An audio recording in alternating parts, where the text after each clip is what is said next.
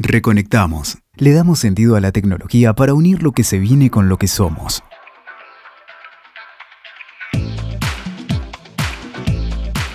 Nuevo podcast aquí en Reconectamos, esta vez para hablar de Internet de las Cosas, Internet of Things. Como siempre estamos Ricardo Zucate. Hola. Federico Regueiro. Hola, hola, ¿cómo andan? Y Alejandro Marticorena, quien les habla. Eh, bueno, en este caso, Internet de las Cosas. ¿Qué es Internet de las Cosas? A ver. A ver, Internet de las Cosas a mí me apasiona. Quiero que lo sepan así, así que no tengo, capaz tengo una mirada muy, muy intensa con eso. Me parece que es lo que va a, transformarnos en los próximos años, es el, gran avance tecnológico que vamos a tener y es lo que va a sumar eh, un poco lo que hablábamos en los otros posts. El, tema de, ser de, la, de, la, inteligencia artificial, eh, de la realidad aumentada, ahí donde empiecen a aparecer estas cosas, es donde se va a realmente potenciar. Sí, yo creo que es como el, el, aceite del motor, eso que hace funcionar a todo y que hace que funcione bien que uno dice, bueno, pero no parece tan importante, pero si no está, no funciona, las cosas friccionan o crean ese caos. Bueno, cuando, sobre todo cuando, cuando se crea el ecosistema, porque uno habla de IoT y el primer ejemplo de IoT o lo, más conceptual básico es, eh, bueno, tomo la temperatura de acá y me fijo cuánto está allá. IoT, la, sigla, aclaremos, Internet of Things, ¿no? O sea, sí, sí, sí. pero para eh, los que no sepan. Porque lo, que sucede ahí es, eh, cuando una cosa le damos identidad, o sea, le damos esa clasificación de decir, mira, esto ya deja de ser un poco una cosa, sino que va a tener una función y una tarea para cumplir. Y después lo que debemos crear arriba de eso, justamente lo que se denomina muchas veces en el ecosistema. Un ecosistema puede ser grande, puede ser chiquito, pero lo importante es que fluya, que trabaje como un ecosistema. O sea, hay cosas donde van a crecer en conjunto y otras van a ir eh, ayudando a que las otras vayan creciendo en conjunto. O sea, esa es la parte que uno debería tratar de lograr. O sea, hoy, hoy todavía hablamos a veces medio como sueltito. Eh, esto mide temperatura, esto mide luz, esto mide sonido. Eh, bueno, lo ideal o, lo que debemos lograr, que no, no estamos lejos, pero es lo que estamos trabajando, es en crear justamente este ecosistema que funcione solo que las cosas tengan identidad y hablen entre ellas. Claro, ahí, ahí la cuestión es ecosistema, ¿no? O sea, muchas veces pensamos en, ciertos automatismos más cercanos a domótica y, Internet de las cosas es mucho más, ¿no? Es, llevarlo a otro nivel. Eh, siempre me, eh, me, cuesta entenderlo eh, al que propuso el ejemplo de la, de la heladera que, pide eh, lo que le falta al directo al supermercado. ¿no? a mí también me cuesta entender eso.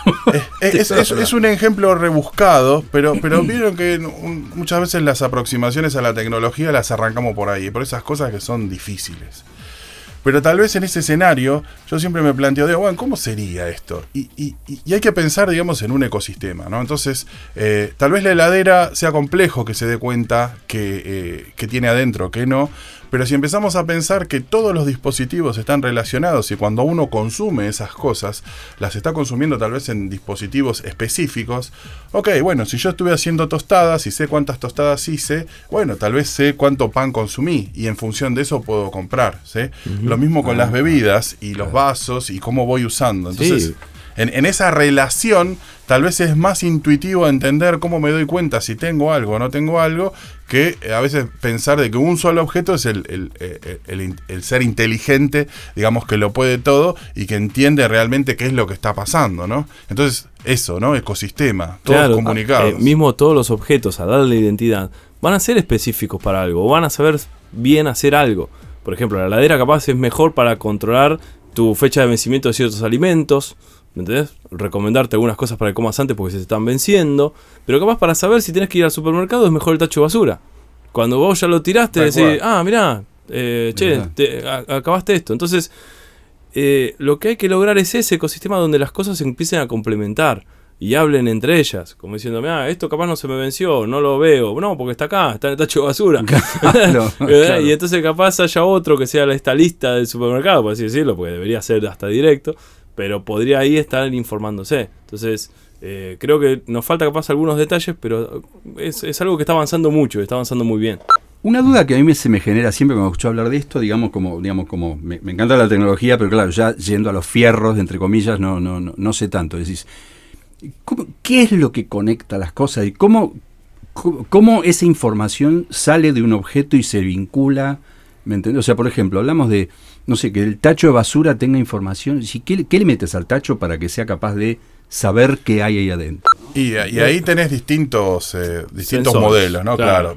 básicamente son sensores, ¿sí? Ahí ah, va, va, a haber que encontrarle la vuelta para que esto sea económicamente rentable, ¿no? Entonces, pero vos podrías tener que eh, eh, no solo quedarnos con que el tacho tiene cierta, eh, puede reconocer, sino tal vez la misma cosa que estás tirando eh, se autoidentifica y, y, hace las cosas mucho más sencillas para el tacho. ¿sí?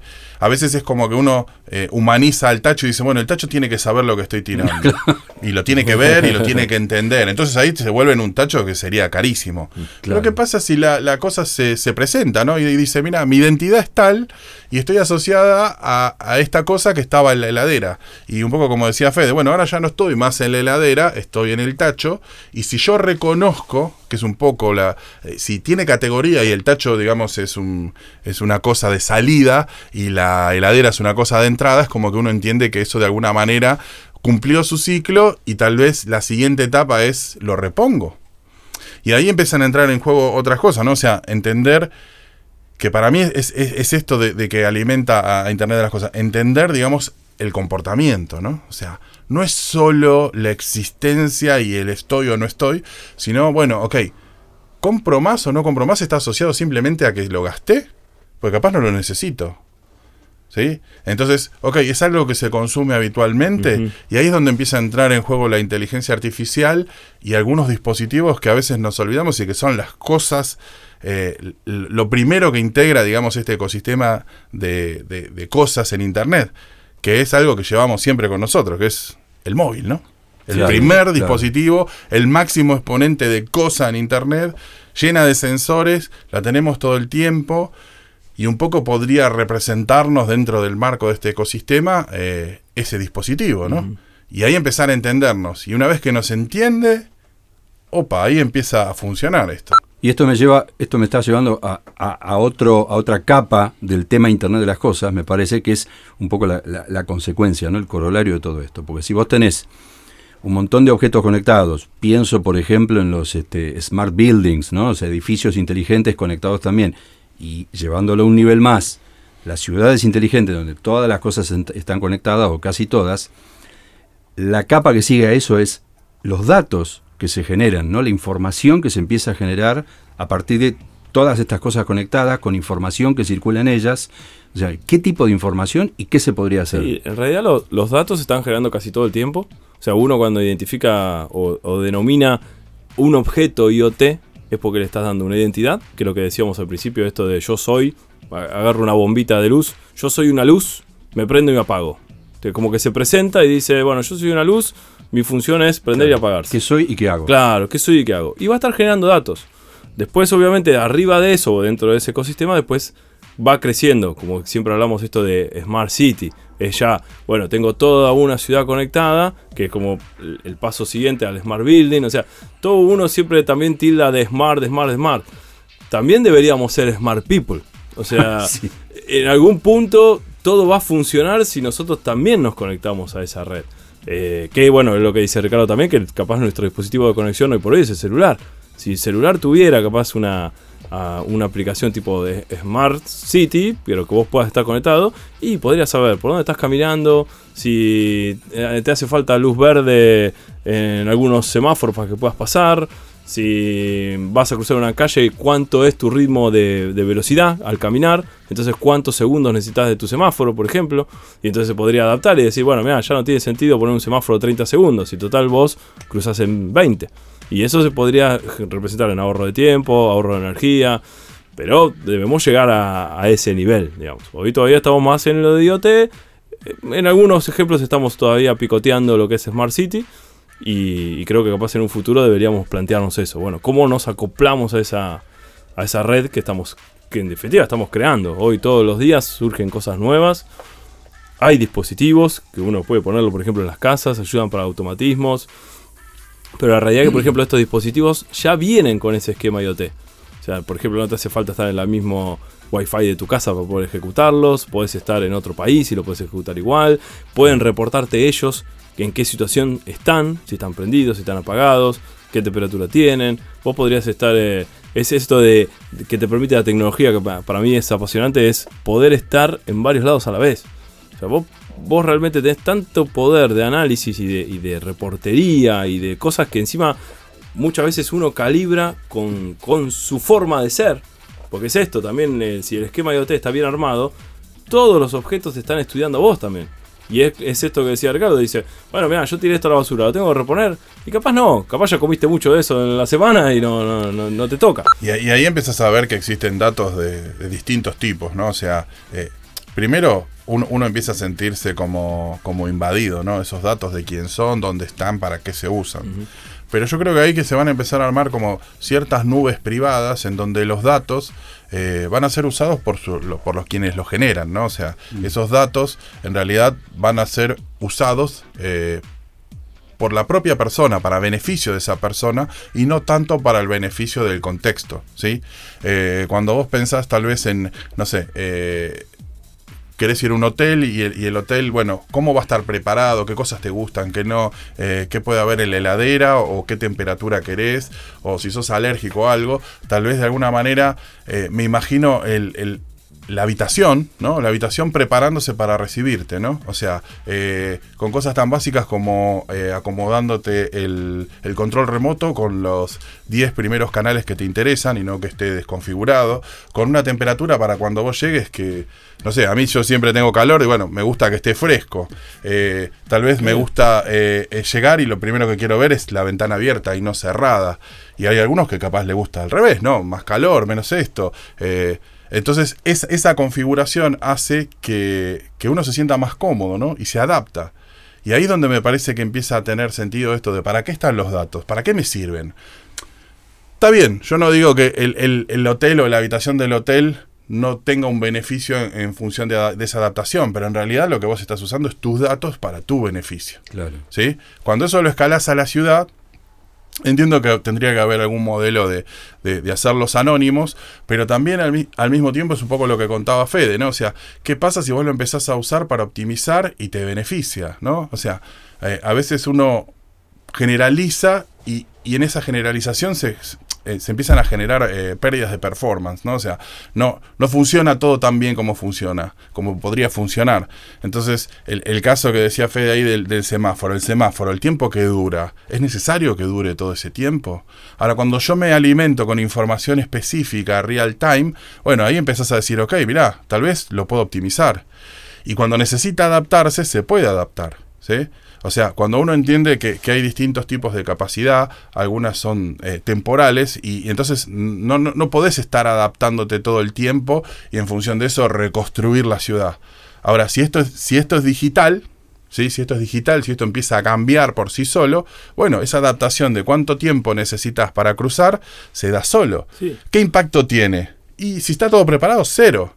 Ahora, es mucho más humana, ¿no? Sí, mismo eh, esa, esa idea de no, son mis datos. yo.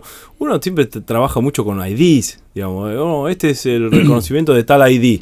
O yo soy un, un- un- un usuario de Smart People con este número de ID. Es como el, el mail, digamos. Uno se identifica atrás de un mail y puede ser cualquier cosa. Entonces, uno debería trabajar desde ese punto de vista. Vimos el ejemplo del hotel, es buenísimo. Aquello, yo siempre que voy a un hotel veo el frigobar y siempre hay cosas que no me gustan. La gran cierto. mayoría, además, cambiaría un par de latas enseguida. Y, y lo que sucede ahí es que, que está mal usado, es una ineficiencia. No digo que esté pésimo, pero es una ineficiencia en el fondo. O sea, podrían generar mejor trabajo con los stocks, mejor trabajo con los inventarios, mejor experiencia de usuario. O sea, si empezáramos a usarlo de esa manera, seguro generaríamos algo, algo eh, relevante de cara al que lo está usando. Claro, algo superador. Claro, como siempre decimos, en definitiva, digamos, es, es, es qué uso le das a la tecnología Claro. y qué, qué decisiones se toman respecto de eso, ¿no? Claro, y, y- y a partir de ahí, o sea, yo digo que se vuelve más humano porque al identificarte, al conocerte, al saber tus capacidades, eh, se puede adaptar el medio y ese medio es mucho más manejable y, y uno puede interactuar mucho mejor. O- A veces eh, lo que uno le termina pasando es que uno se adapta a lo que hay. Y esto podría invertir esa relación, ¿no? O sea, y estas cosas podrían empezar a habilitar tal vez a, a- a los que no tienen todas las capacidades eh, para interactuar en, en esos contextos, ¿no? Y entonces eh, es un poco como... eh, ese, ese modelo abstracto se empieza a hacer físico, que me parece que eso es lo rico de, de- de las cosas, y en eso que se hace físico te empieza a ayudar. Y en ese ayudar de alguna manera te tiene que conocer. Sí. ¿no? O sea, y ahí es donde están metidos los datos, en ese conocerte. Yo creo que en el fondo uno trata siempre de, de- de reducir el riesgo o la incertidumbre. ¿sí? Tratar de, de entender, no sé, si alguna calle está congestionada, si eh, algo en tu casa está pasando y en vez de enterarte en el momento, te enteras mucho antes. Mm, Podrías claro. enterarte antes de que suceda. Entonces, uno, uno lo que trata de hacer en cierta medida, o lo que le gustaría, es esto de reducir ese riesgo o, o- esa, o esa duda, ¿sí? Tratar de entenderlo antes. Exacto. El- me, me parece un buen ejemplo de, de- de cosa y que empieza a modificar son eh, este modelo de, de autos compartidos, ¿no? En donde los autos en realidad no son de nadie, pero que vos los podés empezar a usar y que de alguna manera, bueno, ahora lo vemos con, con las patinetas que, que hay acá. Estaba pensando en eso. eh, que están ahí libres y que, y que parecen que ser Sí, muy loco. que no, son de nadie. Están claro. tiradas ahí, sí que me la, me la afano y te la No, no puedes. bueno. Porque, claro. Eh, tal vez ese es un buen ejemplo de cosa y eso es una cosa que se comparte. Y en ese compartir eh, se genera eficiencia, ¿no? Nos volvemos eh, más ecológicos y a su vez también yo creo que se genera menos basura, ¿no? Y, y- y empezamos a, a- a interactuar con esas cosas de una manera distinta. Y, y abre esos escenarios distintos, ¿no? O sea, porque eh, hoy tal vez el, el movilizarse y más por acá, por el centro, eh, eh, es, es terrible. Y cuando empezás en estos modelos en donde un poco es tuyo, pero es de todos, Mm. eh, en, en ese compartir me parece que nos volvemos más eficientes. Es cierto, hasta colateralmente quizás se desarrolla incluso como un nivel de conciencia que hoy quizás no existe, ¿no? Digo, con las, las ecobici, con, con las patinetas y que yo esto de que todos lo usamos y de que estén en buen estado nos beneficiamos todos en definitiva y termina generando como una noción así de poder compartir y de cuidar eso que vos estás usando porque atrás va a venir otro y ese otro podés llegar a ser vos el día de mañana. Claro. Y digo, no, esto que a veces... En- en Eh, eh, yo creo que también está el hecho de compartir experiencias. Uno a veces no sabe, no sé, cosas de tu casa o que querés trabajar y capaz vos las resolves mejor. No sé, el hecho de tirar ciertas basuras, ciertos horarios. Entonces, eh, la- el mismo esquema y el mismo ecosistema te podría estar indicando eh, mejores prácticas. Claro. Pensando ahí en los autos, ¿no? ¿Cuánto espacio, que, que es uno de estos recursos escasos, cuánto espacio le dedicamos eh, para estacionarlo, ¿no? Claro. ¿Cuánto tiempo dedicamos hasta con- encontrar un lugar? Entonces cuando esto ya no está en juego y de alguna manera eh, el auto como cosa inteligente se ubica por sí solo, esos espacios se pueden utilizar para otras cosas. ¿no? Que- Un uso mucho más válido, ¿no? O sea, porque es como que está ahí quieto, no hace nada, está todo ahí, toda la infraestructura que se armó. Claro, es que ahí la cosa IoT es el espacio. Ese espacio para estacionar, esa es la cosa IoT. Que te tiene que estar reportando, che, yo soy un espacio y estoy libre o estoy ocupado. Ese es, esa es la esencia de, de los objetos. O sea, de encontrar esa, esa identificación y ese qué hago o, qué, o, qué, o para qué sirvo. ¿no? Entonces, eso es lo que va a ir reportando esto a lo que venían las primeras preguntas de, bueno, de qué es o cómo se va formando. Esas son las capitas donde Sí. uno va avisando una con otra. ¿sí? Y después tener distintos tipos de sensores. Podrías poner sensores al piso, a la ubicación, o una cámara. Una cámara podría estar enfocando a ver cuántos espacios libres tiene y diciendo, reportando, che, aquí en esta calle hay cinco espacios para tales autos. Hasta tu auto diciéndote, che, vos o yo, entre comillas, entro en este lugar y te estaría diciendo, eh, acá tenés un lugar para estacionarme, por así decirlo. Eh, ahí es donde tenemos que lograr esos ejemplos. Bien. Bueno, últimos minutos de este podcast sobre Internet de las Cosas o Internet of Things o IoT, digo todas las cosas que se pueden llegar a escuchar. Y como siempre pasa, eh, se ven, digamos, todas las dimensiones humanas que trae aparejada la tecnología. Uno pareciera, ¿no? A veces que la tecnología es algo frío, algo alejado del humano, de los, de los sentimientos y de las conductas humanas. Y en definitiva, la tecnología no deja de ser un producto humano y todas las dimensiones que atraviesan en algún punto nos atraviesan a nosotros, ¿no? Así que bueno.